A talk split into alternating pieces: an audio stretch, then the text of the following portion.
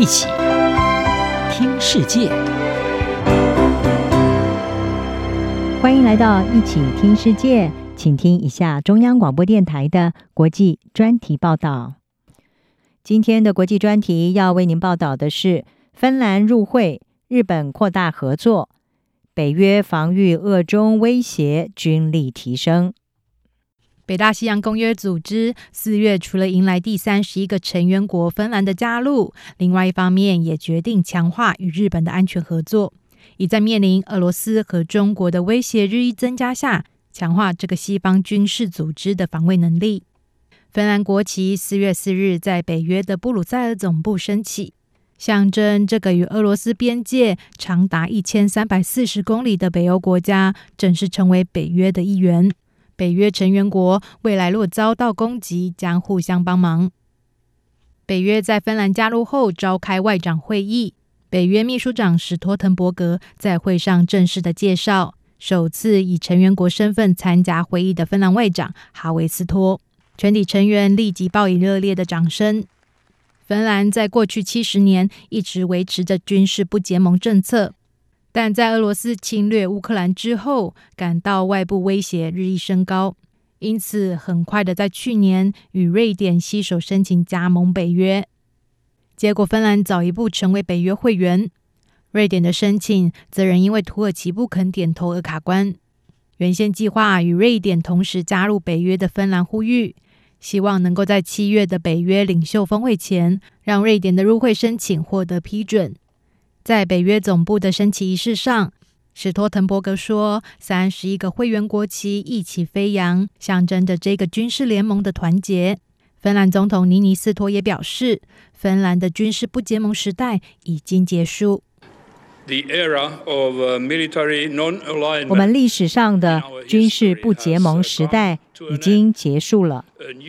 一个新时代开始了。每个国家都要最大化自身的安全，芬兰也是。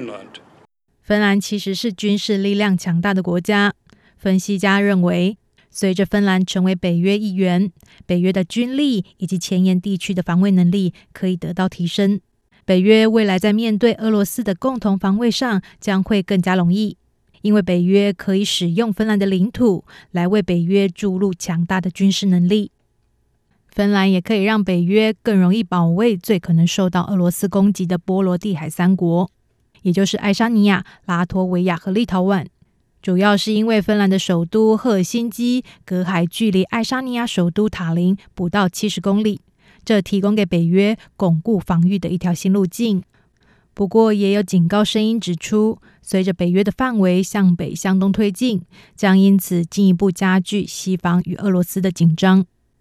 除了共同防御俄罗斯的威胁，北约秘书长也多次强调，欧洲和东亚的局势相互影响。史托滕伯格先前曾表示，莫斯科的亲密伙伴北京一直密切关注乌克兰的战事进展。如果俄罗斯赢得这场战争，将影响北京在亚洲地区的行动和决策。北约并认为，中国的经济和军事实力提升，已经对北约的安全构成挑战。而在北约去年更新的战略文件中，更首次称中国是北约的系统性挑战。在面临中国对印太地区的安全威胁加大下，北约开始寻求与更多区域伙伴合作。这一次北约外长会议就邀请了印太伙伴参与，包括日本、南韩、澳洲和纽西兰，来共同商讨如何应对中国的安全挑战。在这当中，日本是北约在印太地区的重要合作伙伴。日本外务大臣林方正在北约总部告诉记者：“日本欢迎和北约稳定的推进合作。”我很高兴连续两年参加北约外长会议。我也欢迎北约正在加强对太平洋地区的参与，在秘书长史托滕伯格的强力领导之下。所以，我很高兴，日本和北约的合作一直在稳步的前进。像是日本在史托滕伯格秘书长今年一月成功访问东京之后，就对北约信托基金进行捐款。而至于瑞典是否能够在今年七月的北约峰会前成为第三十二个会员国，仍取决于土耳其是否愿意放行。而北约未来还将如何扩大与印太伙伴的合作，也将持续受到关注。央广编译张雅涵报道。